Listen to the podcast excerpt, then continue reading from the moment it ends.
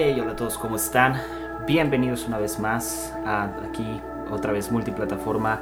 Ah, bienvenidos a su podcast A la Orilla. Estamos Instagram, Facebook, estamos grabando en todos lados. Y ah, neta, es, está, es, todo un reto. Es todo un reto poder, poder hacer esto en, dos vías, tanto a Instagram y, como decía hace rato, multiplataforma. Así que, ah, pues nada, trayendo, trayendo de nueva cuenta eh, contenido durante pues este, este tiempo eh, fuerte, este tiempo duro de... Eh, pues sí, de, cuarentena, de estar todos pues metidos en casa y pues qué mejor que empezamos a, compartir, un poco de, de, algunos temas. Y hoy, hoy me, me, sorprendieron eh, algunas eh, publicaciones en Facebook, en Twitter, en, en algunas otras plataformas. no importa qué hora veas esto, eh, pero me sorprendieron algunas cosas acerca de comentarios acerca de que muchas iglesias están cerrando sus puertas. Y, me sorprendió en especial una donde era como... Ah, pues no puede ser o, que la gente no logra concebir que eh, se hable de fe en las iglesias, se hable de eh, mensajes de fe, mensajes de, tú cree y todo es posible, etcétera, etcétera, y que ahora pues muchas iglesias estén eh, cerrando sus puertas. Y a mucha gente esto se lo hizo como muy muy muy incongruente, muy incoherente en algunas cosas. Y um, Personalmente creo que eh, cada iglesia tendrá sus razones, pero hablando de fe, creo que ah, no alcanzamos todavía como a, dimensionar qué, qué, es, qué es fe o qué es la fe verdaderamente. Eh, creo que todavía no, no tenemos este, pues este, este concepto que es tan amplio y a la vez es tan, tan eh, tan cerrado para algunos. Y hoy quiero abrir un panorama, así que hoy voy a hablar acerca de cómo tener una fe, una fe fuerte.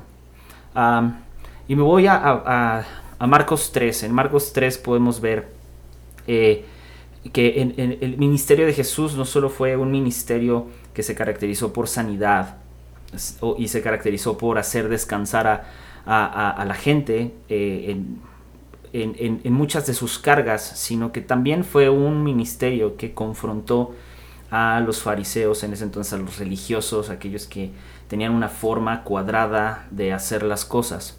Y a Marcos 3 del 1 al 5 dice, otra vez entró Jesús en una sinagoga y había allí un hombre que tenía una mano seca y le observaban para ver si lo sanaba en el día de reposo, es decir, en el, en el sabbat. Eh, y lo hacían esto para poder acusarle. El versículo 3 dice, y dijo al hombre que tenía la mano seca, levántate y ponte aquí en medio. Entonces les dijo, ¿es lícito en el día de reposo hacer bien o hacer mal, salvar una vida o matar? Pero los fariseos guardaban silencio.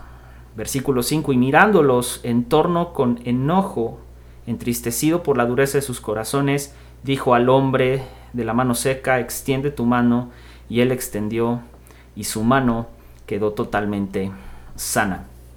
Ah, la Biblia habla que el Espíritu Santo es, eh, es, el consolador que Jesús deja cuando Él parte y, ah, y la cosa es que hay ambas funciones. Tenemos la confrontación, pero también tenemos la consolación o la, el confort por parte de Jesús y el Espíritu Santo. Y el Espíritu Santo nos confronta y nos anima cuando lo necesitamos, pero al mismo tiempo lo que hace es que nos acerca mucho más a la persona, a llegar a ser a la imagen de Cristo. Jesús siempre estuvo, constantemente estuvo confrontando las viejas maneras de hacer las cosas de los fariseos. Y no solo confrontó las formas, sino confrontó la enseñanza en sí.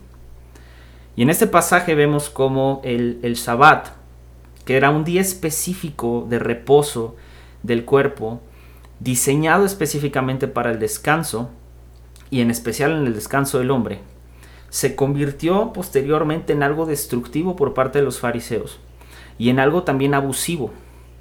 Y, cambiaron totalmente los fariseos el sentir con el cual el día de reposo había sido, había sido previsto, había sido establecido. Y esto me lleva a este punto, es que no es que la ley sea mala, sino es que no entendemos el espíritu con el que fue dado la ley. Y esto ocurre muchas veces cuando leemos la Biblia. La leemos desde un punto de vista a veces demasiado legalista y el espíritu del versículo, el espíritu de la palabra de Dios no es ese, sino el espíritu a veces es confrontar, como lo dije la vez pasada, es que sea un espejo en el cual yo veo mi condición. Ahora no sé en, este, en, este, en esta temporada, pero en temporadas pasadas, ah, y, vaya, si has ido al gimnasio, vas a notar dos cosas. Hay muchos de los ejercicios que haces tú en el gimnasio y que hacemos todos en un gimnasio que son ejercicios basados en adaptabilidad y aplicación. Esto se le llama el functional fitness o el, el, ah, el ejercicio funcional. Y es caracterizado, lo repito, por dos cosas, adaptabilidad y aplicación. Y básicamente consiste en ejercicios que ayudan a nuestro organismo que no dependen necesariamente de aparatos sino que los podemos realizar en cualquier circunstancia. Y en este vienen un montón de ejercicios, incluyendo Insanity, etc. Hasta el mismo CrossFit es parte del el Functional Fitness. Ahora, así como vamos al gimnasio a ejercitar músculos, así como vamos a, a, tener una mejor condición física, de este mismo modo, la palabra tiene que ser ejercitada en nuestra vida. Y es, es decir, un solo versículo puesto en práctica de manera repetitiva puede crear una fe fuerte, pero puede crear también una fe altamente funcional. Se trata de que, de que su palabra no solo me sirva un viernes por la noche o un domingo por la mañana, sino se trata de que la usemos y la ejercitemos constantemente. Ahora, viene una pregunta con la fe y esto ha, ha surgido por lo que les platicaba ciertas publicaciones acerca de que si es un tiempo de creer o es un tiempo de guardarse, es un tiempo de cerrar iglesias o es un tiempo de abrir reuniones, es un tiempo para que la gente vaya a la iglesia o es un tiempo para cuidar acerca de las personas. Yo tengo una posición muy firme al respecto, creo que el cuidar de las personas es la primera función de la iglesia y esa es la razón por la que muchos de nosotros y otras personas están haciendo cosas en línea en beneficio de, todo el, el cuerpo de Cristo. Ahora, ¿Realmente creemos? ¿Realmente tenemos una fe fuerte, una fe altamente funcional? ¿O simplemente creemos porque es lo que hay que creer? Es posible que, como, como sucede en, en Marcos, en el pasaje que vimos anteriormente, tengamos dos clases de fe. Y yo lo llamo así. Primero, una fe como la de los fariseos, basada en religiosidad, que es una fe que evalúa constantemente el sistema, y regula la vida de cada persona en base al estándar de las personas. Es decir, una fe que lo único que hace es que juzga la fe de otros o una fe que solamente pide cosas materiales o que está enfocada en recibir cosas grandes que suenan ridículas pero con un corazón pretencioso. Y la segunda fe, una fe que nos hace creer en Dios, pero no nos hace creerle a Dios. Y normalmente estamos en esta lucha de las dos fes, una fe religiosa basada en lo exterior o una fe que solamente nos hace creer en Dios, pero no creer creerle a Dios. Mira, la fe no es sistemática. La fe no es una fórmula. Y la fe, por lo tanto, tampoco es un sentimiento. Vemos en, en Marcos 9:14, que es ah, una historia que me encanta. Me voy a brincar algunos versículos, pero El, contexto es este, hay una gran multitud que está rodeando a Jesús. Y de pronto, eh, al ver la multitud, Jesús queda sorprendido. Y, me encanta esto porque dice el versículo 18, ah, perdón, desde el 17, uno de la multitud le, va con Jesús y le dice, Maestro, te traje a mi hijo que tiene un espíritu inmundo, tiene un espíritu mudo. Y siempre que se apodera de él, lo derriba y echa espumarajos cruje los dientes y se va consumiendo. Y entonces este hombre le dice a los discípulos que dice, por favor liberen a mi hijo, expulsen el demonio de mi hijo, pero los discípulos no pueden. Y Jesús le responde a los discípulos, oh generación incrédula, ¿hasta cuándo estaré con ustedes? ¿Hasta cuándo los tendré que soportar? ¿Hasta cuándo tendré que aguantarlos? Y dice que Jesús, la siguiente escena es que lo traen y le traen al, a este chavo que tiene, o al, hijo de este señor que tiene un espíritu inmundo, tiene un, demonio. Y, y, viene el versículo 21 eh, que le dice, le pregunta al padre, ¿desde hace cuánto tiempo le sucede esto a tu hijo? Y él responde, desde que es niño. Y muchas veces lo he echado, no el espíritu, sino el papá es el que ha hecho esto. Muchas veces lo he echado en el fuego, pero también lo he echado al agua para tratar de destruirlo y no habla del hijo, habla del demonio. Y dice, pero si tan solo tú puedes hacer algo, ten misericordia de nosotros y ayúdanos. Y creo que este es un espíritu que ahorita todos tenemos. Dios, si tan solo puedes hacer algo, ven y ayúdanos. Y Jesús le dijo, ¿cómo? ¿Cómo que si tú puedes?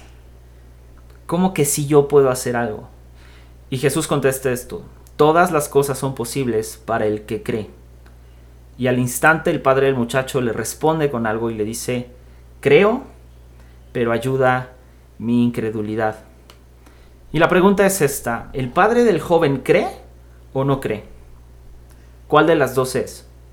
Porque él acude a Jesús creyendo, pero después le dice, ayuda, ayúdame en mi incredulidad. Y sabes, podemos vivir llenos de fe, pero también podemos vivir llenos de incredulidad. Porque la fe al final del día está fuera de toda lógica.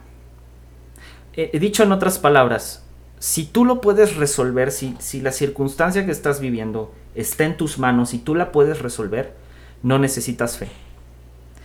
Pero si no puedes con la circunstancia que estás viviendo y no encuentras salida, entonces es donde entra el Dios de lo imposible para hacer lo posible. Ahora, el problema es este, el problema es que a, veces nuestra fe decae o nuestra fe eh, se derrumba cuando no recibimos lo que esperamos. O cuando pasa eh, demasiado tiempo para recibir lo que Él ha prometido. Y esto sucede porque a veces vamos a Dios con una expectativa, pero Dios es quien mejor sabe lo que necesitamos en la temporada en la que estamos. Mateo 8:5, 13 dice así, y cuando entró Jesús en Capernaum, se le acercó un centurión, suplicándole y diciendo, Señor, mi criado está postrado en casa, eh, es paralítico y está sufriendo mucho, y Jesús le dice, yo iré y le sanaré. Y la respuesta del centurión es algo clave. El centurión le responde, Señor, no soy digno de que entres bajo mi techo. aquí hay dos cosas. Jesús es judío, el centurión es romano, y como sabemos hay una superioridad por parte del centurión terrenal. Hablando terrenalmente, él es alguien que comanda el ejército y comanda la seguridad dentro de, eh, Israel. Y va esto. el, centurión le responde a Jesús, no soy digno de que entres bajo mi techo, solamente di la palabra y mi criado quedará totalmente sano. Porque yo también soy hombre bajo autoridad, con soldados a mis órdenes. Y digo a este ve y él va, y digo al otro ven y él viene, y a mi siervo haz esto y lo hace. Y el versículo 10 dice, al oír Jesús se maravilló, y chequen esto, dijo a los que le seguían, en verdad os digo que en Israel no he hallado a nadie con una fe tan grande. Y después el 11 él hace una reinterpretación de algunas cosas y Jesús dice esto, vendrán muchos del oriente y del occidente y se sentarán a la mesa con Abraham, Isaac y Jacob en el reino de los cielos. Pero los hijos del reino serán arrojados a las tinieblas de afuera y ahí será el llanto y el crujir de dientes. Dice, pero los hijos del reino serán arrojados a las tinieblas. Entonces Jesús le dijo al centurión, vete y así como has creído te sea hecho, y el criado fue sanado en esa misma hora. ¿Qué vemos en este pasaje? Primero vemos un centurión, es decir, alguien que no pertenece por, por regla judía al pueblo de Dios, acercarse a Jesús. Y, y está cañón porque reconoce el centurión con Jesús que algo está ocurriendo. O sea, él, reconoce que hay, hay algo, hay un poder ahí que sale de él, que está ahí y, y lo chistoso es que eh, el señalamiento de Jesús, e, el señalamiento que hace a aquellos que crecieron únicamente bajo la enseñanza de la ley, pero no tuvieron fe, son aquellos que van a ser echados fuera del reino. Y es esto, porque al final sin fe es imposible agradar a Dios. Por medio de la fe es que somos justificados y somos salvos, no por obras. Esta es una prueba más porque cómo entonces un centurión, el, siervo de un centurión recibe sanidad si el centurión no es judío, el centurión no obedece la ley judía, por una razón, por fe. Y esto nos debe enseñar que la religión no importa. Recitar la Biblia de, de inicio a fin, levantar las manos, asistir a la iglesia, todo lo que hacemos sin fe es imposible. Sin fe no sirve absolutamente de nada. Todo aquello, una buena predicación, conceptos de predicaciones, buenas notas, lo que quieras, lo, dime lo que quieras, sin fe en Cristo no sirve de nada. Lo chistoso es esto, es que a ah, cada cosa que hacemos como iglesia puede ser y puede apoyar ciertas, ciertos rasgos de incredulidad en nosotros. Porque, ¿qué no dice que la fe viene por el oír y por el oír la palabra de Dios?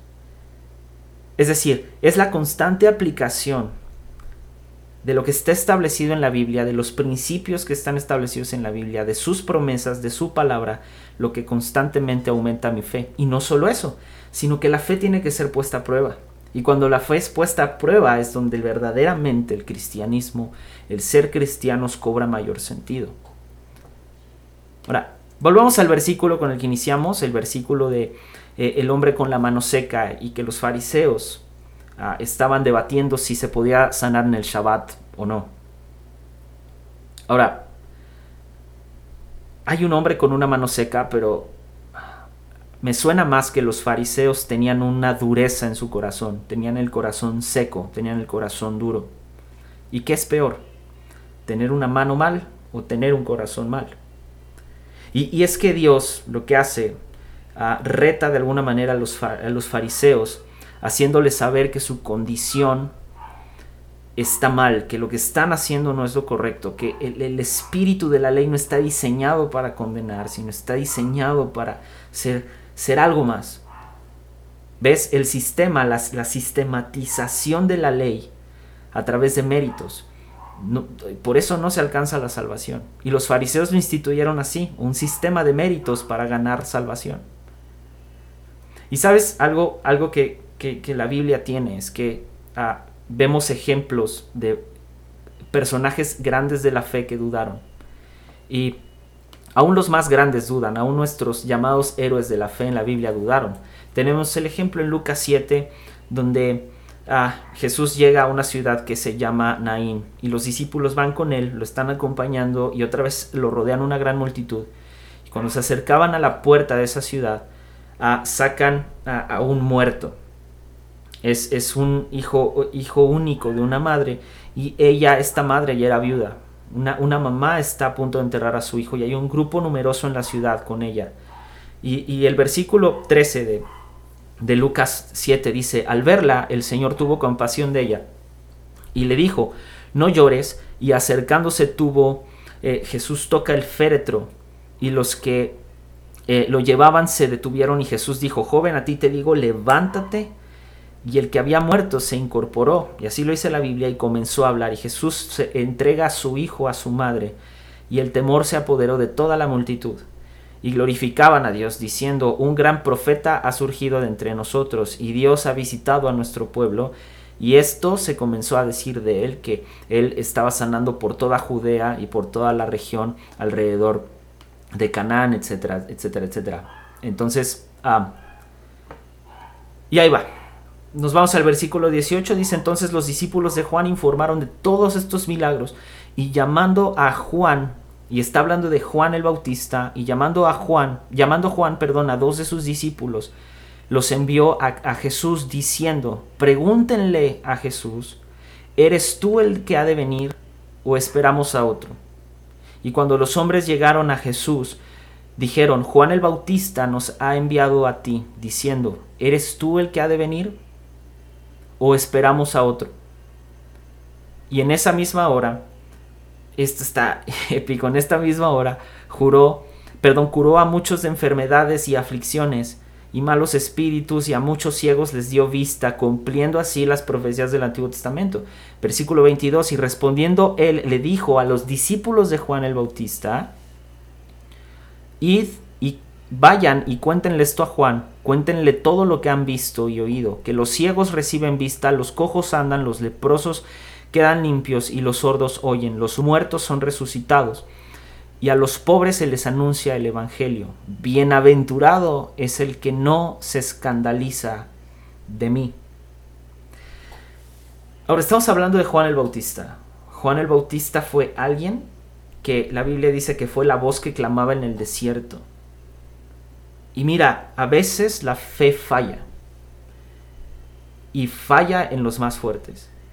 Es posible que Juan, cuando estaba preso, Juan el Bautista, haya pensado, si este es el Mesías, porque además Jesús era su primo, si este es el Mesías, ¿por qué no me libra de mi aflicción? ¿Por qué no me libera de la prisión? Y la cosa es esta, es que cuando, cuando, cuando, la, cuando nuestra fe no está debidamente enfocada en Dios y no ha sido debidamente ejercitada, entonces comenzamos a perder la perspectiva de lo que realmente es la fe. Es cuando no obtengo lo que quiero, nos comenzamos a frustrar y nos olvidamos de que los planes de Dios son perfectos y son siempre de bien y no de mal, incluso aunque no lo entendamos. Uno de los principios básicos de la Biblia y para mí es una convicción es que aunque no lo entienda Dios es bueno, aunque no lo entienda y no entienda lo que estamos pasando, lo que estoy viviendo, es Dios, es fiel, Dios es bueno.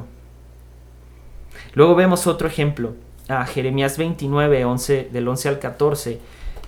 Y, me, me gusta cómo lo dice. Dice, pues yo sé los planes que tengo para ustedes. Son planes para lo bueno y no para lo malo, para darles un futuro y una esperanza.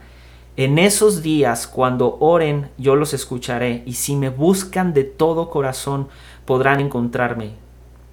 Sí, me encontrarán y pondré fin a su cautiverio y restableceré su bienestar. Los reuniré de todas las naciones a donde los envié y los llevaré a casa de regreso a su propia tierra. Y más o menos te puede dar el contexto de que estaba habiendo una separación en el pueblo de Dios muy fuerte a causa de, guerras, etc. Y, esa promesa de Jeremías es, está padre. Y creo que en este tiempo, donde estamos atravesando tiempos de mucha incertidumbre, creo que creamos que realmente Dios, Dios está ahí. Creamos que Él va a restablecer nuestro bienestar, como dice Jeremías. Ahora, volvamos a Juan el Bautista. Aunque Juan el Bautista dudó, Jesús en ningún momento lo criticó. Y aquí me quiero enfocar en esta parte. Ha habido una crítica fuerte, muy fuerte, a iglesias que están eh, cerrando sus puertas a la gente por toda la cuestión del coronavirus y todo lo que está sucediendo. Y sabes que, a pesar de que Juan el Bautista dudó, Jesús en ningún momento lo criticó.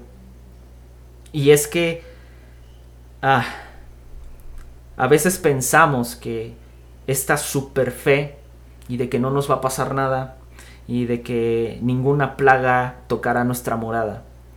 Es, es como una especie de de, prerrogativa o de fetiche cristiano, más bien como de, cliché cristiano, y lo utilizamos como un amuleto. Y, no es así. Y, y, sucede esto, milagros como simples milagros no acreditaban que Jesús era el Mesías, porque desde tiempos atrás había hechiceros y diferentes, eh, diferentes mediums diferentes personas que realizaban a través de ciertas cosas, ciertos milagros o aparentes milagros y sanaban a personas. ¿Ves? ¿Ves? Milagros como simples milagros a veces hacen que dudemos. Y es una duda natural de parte de Juan el Bautista basada en lo dicho por el profeta Isaías. Y, y chécate, porque por eso Jesús, cuando le responde a Juan el Bautista, él cita Isaías 29, que dice, y en aquel día los sordos oirán cuando se lean las palabras de un libro, y los ciegos verán a través de la neblina y la oscuridad. Los humildes se llenarán de una alegría nueva de parte del Señor y los pobres se alegrarán en el Santo de Israel. Esto lo puedes encontrar como dije en Isaías 29, 18 y en Isaías 35. Dice, digan a los de corazón temeroso sean fuertes y no teman porque su Dios viene para destruir a sus enemigos viene para salvarlos. Y cuando Él venga, y otra vez dice, abrirá los ojos de los ciegos y destapará los oídos de los sordos. El cojo saltará como un ciervo y los que no pueden hablar cantarán de alegría. Brotarán manantiales en el desierto y corrientes regarán la tierra baldía. ¿Ves cómo milagros como milagros no necesariamente acreditaban que Jesús era el Mesías, sino que Jesús mismo tuvo que citar a Isaías. Citar el Antiguo Testamento para decir, en mí se está cumpliendo estas profecías dadas en Isaías. Y otra cosa que, que me viene un poco a la mente es que hemos, hemos confundido fe como acercarnos a Dios como o como un médico o como el dueño del oro y de la plata, como es una especie de banco, como una especie de, de super proveedor. Pero hemos dejado de acercarnos a Él como nuestro Padre. ¿Ves? Muchos de nosotros ponemos nuestra fe o basamos nuestra fe en Dios en base a nuestras circunstancias. Pero no nos acercamos a Él como Padre. La fe debe, debe desarrollarse incluso en las cosas más simples y pequeñas, en las cosas a veces más insignificantes, tanto en las cosas imposibles como en las cosas posibles. ¿Será que estamos siendo guiados por nuestros sentidos o no estamos siendo guiados verdaderamente por fe? Porque, checa, en los, en los sentidos percibimos lo que es tangible, lo que es evidente, lo que está en nuestras manos, lo que alcanzamos a ver, escuchar, a probar, con los sentidos. Pero con la fe, con la fe creemos y confiamos en que Dios va, va a darnos el fin que esperamos. Y mira, y la confianza es esa, que la confianza no está en que vamos a obtener todo lo que queremos. Fe no es obtener todo lo que quiero, no es lograr todo lo que quiero lograr. Porque ese no es el fin del, que habla la Biblia. La Biblia nos dice que el fin que esperamos es la vida eterna, donde no hay dolor ni enfermedad, no hay decepción, donde, donde cuando mi esperanza está no en el milagro, sino en aquel de quien provienen los milagros. Porque Pablo lo dijo, morir, morir es ganancia para cada uno de nosotros. Y bajo esa premisa, el fin que esperamos no es necesariamente el fin que queremos. El fin que esperamos es la vida eterna. Y por otra parte está esto de que si Dios, y lo he escuchado, si Dios lo dijo, eso lo va a hacer. Si Dios dijo que va a pasar, va a pasar. Si Dios dijo esto, pero ¿sabes cuál es el problema? Que ponemos nuestra expectativa en, en, lo que va a suceder, que nuestra fe comienza a depender de ver resultados. Y sabes, es cuestión de tiempo para que cuando no veamos los resultados en el corto plazo nos decepcionemos.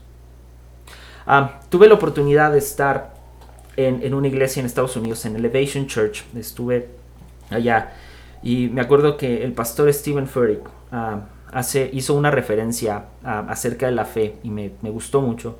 Stephen Furtick hablaba que la fe, eh, había, había, parte había un, chavo de su staff en una silla de ruedas y, y él, él, decía, ah, era alguien que, no es que no tuviera piernas, sino simplemente no podía moverse de, de la cintura hacia abajo. Y él decía, dice, yo veo eh, cada, que cada domingo, cada reunión que tenemos, este brother viene, eh, este chavo en silla de ruedas viene y, y sucede algo, algo fuerte. Es que pareciera ser que él viene esperando un milagro, pero a veces el milagro no llega. Y ante esa, esa no llegada o esa decepción del milagro, lo lógico sería que él se fuera de la iglesia, que él dejara de creer en Dios, dejara de creer en, en Jesús porque no ha sido sanado. porque no, no ha habido una sanidad. Y, me impresionó porque él, él, hacía referencia, dice, pero su fe, está, su fe en Cristo es tan grande que su vista, su, su, su, fe no está basada en el milagro, sino está puesta en aquel que es capaz de cumplir y de hacer milagros.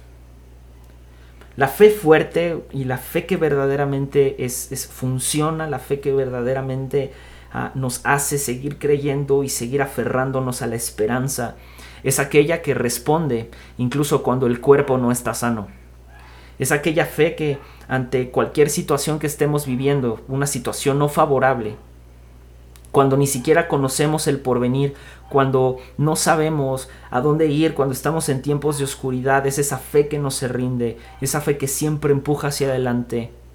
¿Ves? Nuestra fe no puede estar volteando a ver resultados y situaciones, porque la fe no garantiza lo que yo quiero, porque antes de mi voluntad, de mis propios deseos, está la voluntad de Dios.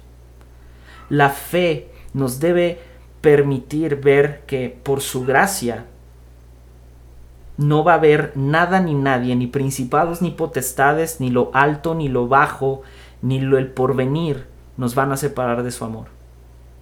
Que si tengo fe, no en el resultado, sino en aquel que tiene control absoluto de todo lo que sucede, entonces voy a comenzar a desarrollar otro tipo de fe. No una fe enfocada en lo poco o mucho que tengo, sino una fe enfocada en que tengo lo necesario. Una fe que busca no solo contentamiento, sino que también busca ir por más. Hay que caminar por vista y no caminar por fe. Más bien, al revés. No hay que caminar por vista, hay que caminar por fe. Salmo 121 del 1 al 7. Dice, levantaré mis ojos a los montes. ¿De dónde vendrá mi auxilio, mi ayuda? Mi ayuda, mi socorro viene del Señor que hizo los cielos y la tierra. No permitirá que mi pie resbale, no se adormecerá el que me guarda. He aquí, no se adormecerá ni dormirá el que guarda al pueblo de Israel. Versículo 5 dice, el Señor es tu guardador, el Señor es tu sombra a tu mano derecha, el sol no te herirá de día, ni la luna te lastimará de noche. Versículo 7, el Señor te protegerá de todo mal, Él guardará tu alma, el Señor guardará tu salida y tu entrada desde ahora y para siempre. La fe debe permitirnos poder permanecer firmes también ante el fracaso y llevarnos constantemente de las derrotas a las victorias, de la tristeza al gozo. El orden de funcionamiento o el, orden de cómo funciona la fe es diferente a muchas cosas que ya traemos preconcebidas. Primero, vamos, a, vamos al ejemplo del hombre de la mano seca que citamos al principio. Jesús manda al hombre que tiene la mano seca a hacer algo que él físicamente no puede y es estirar su mano. Él tiene una mano seca, tullida, literal, no la puede mover. ¿Y, y, qué nos enseña esto? Nos enseña que la fe nos tiene que llevar a hacer algo que jamás hemos hecho. Nos tiene que empujar a tomar acción en circunstancias donde tal vez es imposible tomar acción. Caminar a lugares a donde no hemos caminado, ir y hacer cosas que no hemos hecho. Requiere llevarnos a un punto donde reconozcamos nuestra incapacidad, reconozcamos que no podemos en nuestras fuerzas y que no somos capaces de lograrlo, no somos capaces de salir del hoyo. Y así como el hombre de la mano seca, tal vez Jesús hoy te está diciendo estira tu mano, haz aquello que no has hecho, haz lo imposible, haz aquello que físicamente no, es, no eres capaz, porque se trata de que Él va con nosotros, no se trata de nuestras capacidades. ¿Ves? Es fácil, como este hombre de la mano tullida, esconder nuestras fallas, nuestras dificultades, nuestras deficiencias, nuestros malos hábitos. Y así como este hombre escondía la mano, y Dios, Dios lo llevó a sacar a aquello que no estaba bien. Y nuestra fe o la fe debe de llevarnos al punto de restaurar lo que no está bien. Pero para eso hay que responder y responder con confianza, no con, no, con una confianza propia, sino una confianza enfocada en Cristo. confiados en que, en que en Cristo tenemos todo lo que necesitamos, que no nos hace falta nada, de que Él es la plenitud que lo llena todo en todo. Y es solo cuando hacemos dos cosas, nos esforzamos y permanecemos en la fe, cuando estamos expectantes y ansiosos de recibir algo de parte de Dios. Y tal vez eso que vamos a recibir no es un milagro, sino tal vez vamos a recibir algo mayor. Es, es la confianza de que nuestra fe funciona, incluso cuando nada cambia. ¿Ves? Una fe que responde solamente cuando vemos resultados en realidad no es fe, es una fe por conveniencia. Es simplemente, eh, eh, eh, es como si entráramos en el juego de, de la ley de la atracción, de todo aquello que, que, que visualizas y que atraes, eso vas a recibir, y no es así. ¿Ves? La fe tiene que funcionar incluso cuando no, no hay un cambio, cuando nada cambia, cuando nada sucede. Y la fe se fortalece a través de esta debilidad y a través de nuestras circunstancias, a través de la adversidad. Una fe fuerte, una fe que funciona, permanece en la esperanza y, y, permanece en la esperanza que tenemos en Cristo. Porque, mira, la fe no consiste en que Dios quite las tormentas. La fe nos afirma en las tormentas, sostiene la barca en la que vamos y nos hace navegar en medio de la tempestad. Y navegando, o navegamos más bien sabiendo que en Él, no importando el resultado de mañana, de pasado mañana, dentro de un mes, en Él llegaremos a un puerto seguro. Hebreos 6 del 13 al 19 dice así, y Dios le hizo a Abraham esta promesa, yo te, te bendeciré mucho y haré que tengas muchos descendientes. Cuando Dios le juró a Abraham que cumpliría esta promesa, tuvo que jurar por sí mismo, porque no tenía nada, a nadie, perdón, más grande por quien jurar. Abraham entonces esperó con paciencia y Dios cumplió la promesa. Cuando alguien jura, usa el nombre de alguien más importante para ponerlo de testigo. Estoy en el versículo 16, versículo 17. Por eso, cuando Dios quiso asegurar que cumpliría su promesa, juró que daría lo prometido sin cambiar nada. Versículo 18, ahora bien, como Dios no miente, su promesa y su juramento no pueden cambiar. Esto nos consuela porque nosotros queremos que Dios nos proteja y confiamos en que Él nos dará lo prometido. Versículo 19, esta confianza nos da plena seguridad. Es como el ancla de un barco que lo mantiene firme y quieto en el mismo lugar. Y esta confianza nos la da Jesucristo que traspasó la cortina del templo de Dios en el cielo y entró al lugar santísimo. ¿Ves? esta parte en Hebreos nos enseña que ah, cada promesa que Dios hace no es en vano. Y aquí vemos que en el caso específico de Abraham, Jesús, Jesús, Dios más bien, tuvo que jurar por sí mismo porque no había nadie más grande.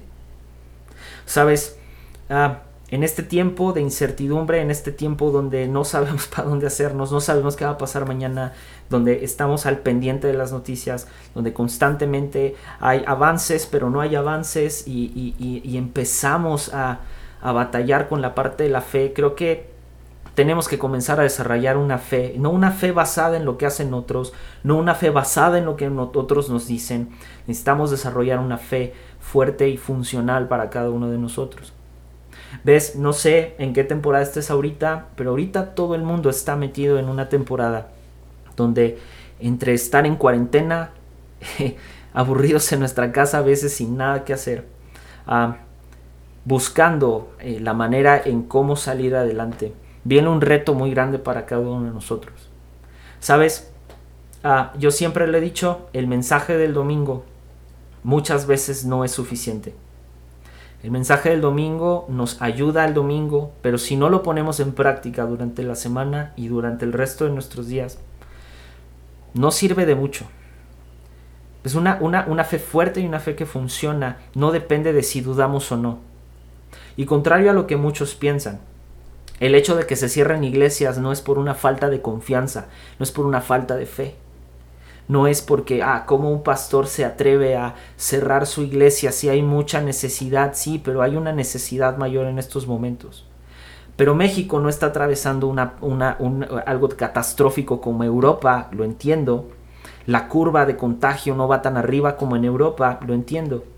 Pero sabes qué, si pastores tomaron esta medida y tú como pastor, como líder no la has tomado, está bien, cada quien. Las dos tendrán sus consecuencias, tanto la decisión que tomes tú de seguir con tu iglesia abierta como la otra que decidió cerrar tendrán sus propias consecuencias, buenas o malas, darán su fruto tarde o temprano. ¿A qué voy con esto? ¿Sabes? Ah, no podemos estar ah, batallando con, con este tipo de circunstancias a cada rato. ¿Ves? No podemos estar en este estire y afloje de quién está bien y quién está mal. Una fe fuerte y una fe que funciona no se enfoca en los resultados se enfoca en aquel de donde provienen los buenos resultados, los milagros. Ah, lo dije una vez y lo vuelvo a repetir, a veces los no de Dios es parte del milagro. A veces los no de Dios son parte de lo que viene para nosotros. Así que en esta temporada, yo lo que te aconsejo y, y acerca de cómo mantener una fe en estos tiempos, primero, la fe, ah, la fe no solamente es, como lo dije, no es un sentimiento ni un impulso emocional. La fe se razona. La fe ah, está, está, está ligada a la razón. ¿Por qué tenemos fe en Dios? Porque Dios ha demostrado ser fiel durante la historia. Liberó a su pueblo como lo prometió, le cumplió a Abraham su promesa y entonces eso hace que podamos confiar en Él. La fe obedece a la razón y la razón obedece a la fe.